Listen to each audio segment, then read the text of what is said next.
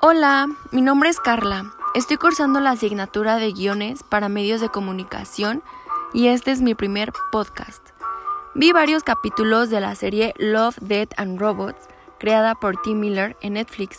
Sin embargo, el capítulo que más me gustó y el cual me gustaría compartirles se llama Servicio al Cliente Automatizado.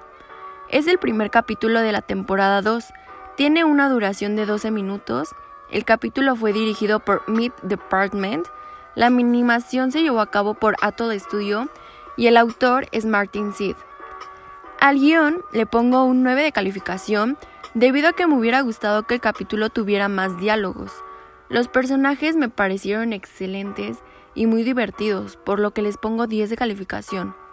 La verdad es que no conozco mucho sobre los diversos estilos de animación, pero por lo que pude notar es que el capítulo manejaba una animación 3D que me encantó, así que le pongo 10 de calificación, porque los personajes se basaban en un formato de caricatura por exaltar diversos aspectos de estos mismos. Así que finalmente sacando el promedio de estas tres variables, eh, le pongo un 9.6 de calificación al capítulo. El primer punto que me gustaría hablar es sobre el conflicto. Principalmente se observa cómo la vida está siendo controlada por la tecnología, desde los labores más complejos hasta los más sencillos. Toda la historia se basa en una señora que tiene su casa 100% automatizada. Los labores del hogar los lleva a cabo un aspirador que está perfectamente diseñado para ser una máquina homicida, porque conoce la casa a la perfección. Y no solo eso, sino que también tiene conocimiento de los datos de su dueña. Y esto no solo termina al destruir el aspirador, sino que manda la información de la señora a los demás robots y todos van a seguirla y no pararán hasta que no terminen con ella, por lo que finalmente se le ve huyendo junto con su vecino, quien trató de protegerla, y a su adorable mascota, que es un perrito.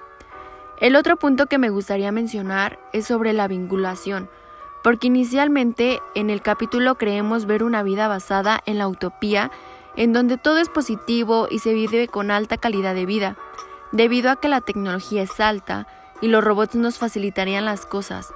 Pero conforme se va desarrollando el capítulo, vemos que esta utopía se transforma en una distopía, porque sería indeseable ver cómo las máquinas nos superan y toman control de nuestras vidas cuando los humanos deberíamos de ser quienes controlamos a las máquinas. Y la historia de este capítulo no va tan alejada de la realidad. No creo que pase en un lapso corto, pero sí considero que pueda pasar en un lapso de 30 años a lo mucho.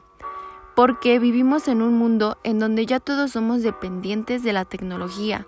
Ya no podemos vivir sin Internet, ni podemos vivir sin aparatos electrónicos. Y el problema no es la tecnología, el verdadero problema que considero es que muchos no saben darle el uso apropiado. En fin, eso fue todo de mi parte. Verdaderamente me gustó mucho esta serie y la recomiendo bastante. Es una visión no tan lejana de diversos hechos que nos podrían suceder.